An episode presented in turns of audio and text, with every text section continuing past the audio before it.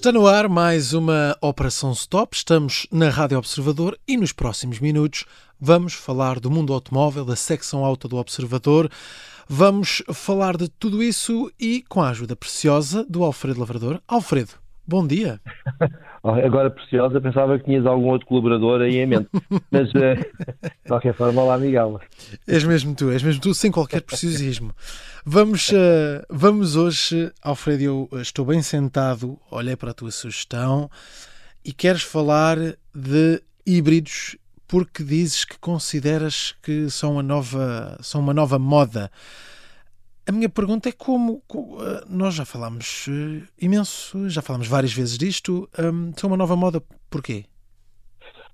Olha, Miguel, uh, tens toda a razão, para começar. E isso é sempre bom dar a razão Pronto, pronto. ao responsável pelo programa. Os, os híbridos, uh, para começar, para, só para, para, quebrar o gelo. Muito bem. O, o, os híbridos, não, mas tens toda a razão, uh, mesmo sem, sem, sem qualquer favor.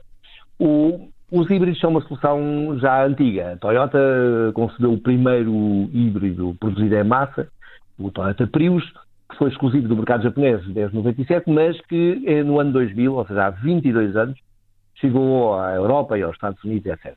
Uhum. E, e, o carro não deslumbrava pela sua rapidez, uh, nem capacidade de aceleração, mas impressionava, uh, pelo menos à época, pelos reduzidos consumos. Aliás, se te lembrares, foi o carro da moda, mesmo das pessoas mais uh, com uma carteira mais recheada, na Califórnia. Sim. Que andavam sim. todos de Ferraris e, e Lamborghinis, não sei o quê. Depois tinham uns, uns nem que seja para ir às compras, um, ali ao virar da esquina, porque um, era politicamente correto. O carro gastava pouco, e, poluía pouco, e era ali uma, uma mensagem que tu passavas de responsabilidade social Hum. uh, a quem te via.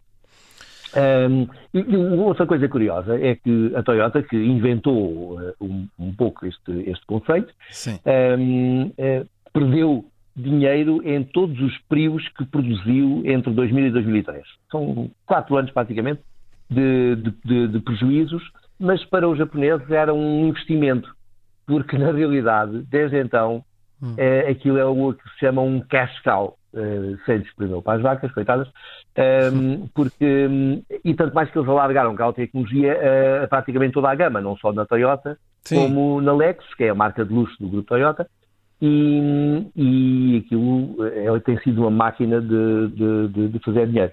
Muito bem. Logo, não é uma coisa nova, esta hora. Sim, claro, mas que eu me recorde, e a minha memória não é a melhor, mas que eu me recorde, nunca foste um grande fã do, dos híbridos. Uh, estás agora a apresentar esta solução como uma alternativa mesmo aos híbridos plug-in, que já falámos aqui, um, e aos veículos elétricos. Uh, o, que é que, o que é que mudou para estarmos agora a falar disto? Miguel, a tua, a tua memória não te está a falhar de maneira nenhuma. Pronto, ainda bem, ainda bem. Por enquanto. não, não, não, sou far, sou good. Mas uh, os híbridos, um, tal como foram, uh, o, o, para já não, não mudou nada. Hum. Os híbridos foram, foram lançados no mercado, uh, nomeadamente com o Prius, como uma alternativa aos motores a gás óleo. ou seja, juntando um, um, motor a gasolina pouco potente a um pequeno motor elétrico, alimentado por uma bateria com uma capacidade mínima, hum. os híbridos conseguiam garantir custos de utilização similares aos motores diesel, com a vantagem de poluir menos, e daí o, o seu sucesso. Um, o que sempre aqui defendi, e tu és testemunha disso, uhum. para o bem e para o mal. Já vou testar, é já que... vou testar. Deixa-me ouvir-te, eu já vou testar. vais, vais ver que é. Tu acreditas em mim.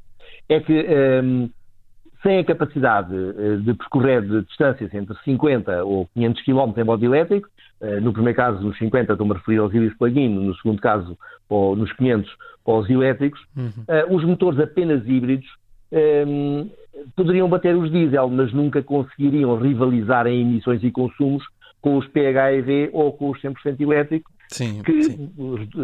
não só anunciavam consumos muito inferiores, tendo assim vantagens fiscais, isto no caso dos PHEV, como uh, tinham custos de utilização muito inferiores por uh, a eletricidade ser mais barata do Sim. que a gasolina. Confirmo, confirmo, confirmo. Falámos disso, disseste disse, isso, precisamente. Tu tens que em mim. Mas então não mudou, não, não mudou nada, então, uh, mas se os híbridos não eram, não eram uma alternativa uh, muito interessante, porquê é que são, porquê é que são agora? Ah, é, não sabes, Miguel, não, não se trata bem de serem uma alternativa, mas sim de um complemento. É, é um facto ah. que há cada vez mais clientes à procura de veículos 100% elétricos, como também os há para modelos com mecânicas híbridas plug-in. Uhum. Uh, sendo que os compradores destes PHEV um, que já inclusivamente venderam mais do que os elétricos em termos de mercado europeu e Portugal também, vão tender a desaparecer à medida que as ajudas comerciais a este tipo de mecânica sejam retiradas, o que está para breve, okay. muito em breve. Posso dizer que, por exemplo, na Alemanha já anunciou a retirada de, das ajudas comerciais uh, já em 2023, já para o ano, hum. mas entretanto a crise, a guerra e etc eh, acabou por fazer derrapar o prazo eh, durante mais um ano, provavelmente dois, mas não vai passar daí. Um, e é aqui que surgem os híbridos, uh, que têm efetivamente um potencial para gastar menos, uh, mas e se não têm um modo elétrico, na realidade custam menos, têm um preço inferior. Mas há outra vantagem. Com a democratização dos automóveis com baterias recargáveis, uh, por exemplo, os sais elétricos ou PHEV, a indústria automóvel tem vindo a lidar com outro tipo de dificuldade crescente, uh, uma vez que muitos condutores não têm onde recarregar as baterias dos seus carros. Pois, uh, garagens. Quem, exatamente. Sim. Para quem não tem uma, uma, vivenda onde possa montar uma wallbox e, ou um, viva num prédio com garagem onde possa ligar o carro, à rede elétrica, recarregar a bateria não só pode ser caro, como é pouco prático. Ou seja, ninguém vai à chuva fazer um quarteirão ou dois e depois a pé, uh, vir a pé e esperar. para deixar lá o carro a carregar pois. durante a noite. Não, não, não é assim provavelmente a, a coisa com que toda a gente ambi ambiciona para fim de dia. Uh, e daí que uh, há, e temos de ter presentes que há, há, muitos bairros em que não há postos de carga e, sobretudo, há muitas ruas que não têm postos de carga nenhum. Ou seja, toda aquela gente eh, não tem grandes alternativas e ter uma bateria recargável, às vezes, é uma chatice. E depois entra aqui também outra coisa que é a carteira, não é? O preço. Uh, achas que há condutores que, que, que, vão deixar de, comprar estes veículos elétricos ou os, os PHEV, os, os plug-in, para comprar híbridos eh, por causa dessa questão do preço, porque os híbridos, efetivamente, comparado com, com, esses, com esses dois tipos de veículos, os elétricos e os plug-in, acabam por ser mais baratos. Sabes que o preço, o preço tem uma força, é como argumento comercial, tem uma força brutal. Claro. Um, eh, mais, sensibiliza mais rapidamente algumas pessoas, outras menos, mas eh, cativa sempre muitos clientes. Não só nos carros, em qualquer tipo de produto. Um, eu, mas eu se queres que diga mais do que o preço, é a ausência de uma rede de carga e também o facto de muita gente não gostar de estar a mexer no cabo e sujar as mãos. Imagina agora com a chuva, a lama e a terra e, e as ervas e aquela coisa toda. Há muita gente que não, que não gosta. Uh, uh, as senhoras, por exemplo, não, não ficam fãs hum. de, de andarem agachadas à procura do cabo para ligar ao cabo. E, e, e isto vai levar uh, uh, muita gente a optar por uma solução que é mais, uh, que é mais barata.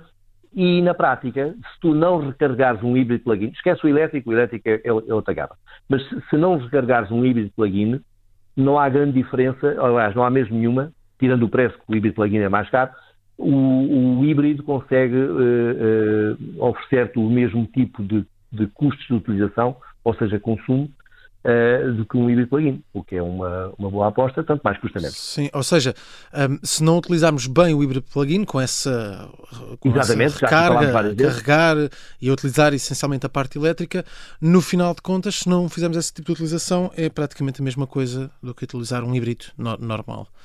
Exatamente. Então, mas hum, há, e para terminar, há provas de que, que o caminho uh, uh, que o caminho vai ser este, caminhar para os híbridos. Eh, é, é este o percurso que vamos ter nos próximos anos? Um, ah, começa a haver. Uh, agora há, há, provas evidentes. Durante muitos anos, uh, já, já, já falámos do caso da, da Toyota, que, que, anda a trabalhar no, nos híbridos desde há 22 anos. Uh, no, no, mercado internacional e, e 25 no, uhum. se considerares um mercado japonês. Mas, mas eram só eles. Ultimamente, apareceram o, outras marcas sul-coreanas, a Hyundai e a Kia, com bons produtos uh, híbridos, uh, mas mais uma vez, tal como a Toyota, não têm grande representação em, na, na, Europa, ou seja, Uh, a Toyota vende mais do que a Hyundai e a Kia, apesar destes coreanos, sul-coreanos estarem a seguir bastante, mas não são marcas líderes do mercado. A novidade é que quase praticamente no mesmo mês a Renault e a Peugeot, e quando falo de Peugeot é Stellantis, ou seja, todas as outras marcas acredita-se que vão apresentar uh, soluções similares, ou seja, não, é, não será só Peugeot, mas temos que juntar a Citroën e por aí fora, uhum. apresentaram modelos híbridos em segmentos de grande procura. E estas marcas já são marcas importantes no mercado europeu que podem fazer, ajudar a, a mudar a mentalidades. E daí que eu, que eu uh, uh, acredito que uh, vai surgir esta moda e que tem pés para andar. Muito bem. Portanto... Pelo, menos, pelo menos até 2035. Mas é que a partir daí só os elétricos é que podem ser vendidos. Portanto, uh, elétricos e, e, os híbridos plug-in podem, podem estar um pouco condenados, não tanto pela ideia em si, mas quase pela rede que os alimenta não, não ser suficiente e pelo conforto que, que acabam por não gerar nessa dificuldade na, nas recargas. E os plug-in podem ocupar esse espaço de, de mercado. Temos aqui boas ideias para, para o futuro. Alfredo, uh, está feita esta operação stop. Uh, terminamos aqui este episódio e voltamos no próximo uh, domingo a olhar para o mundo automóvel, hoje também com um pisca para o futuro. Mind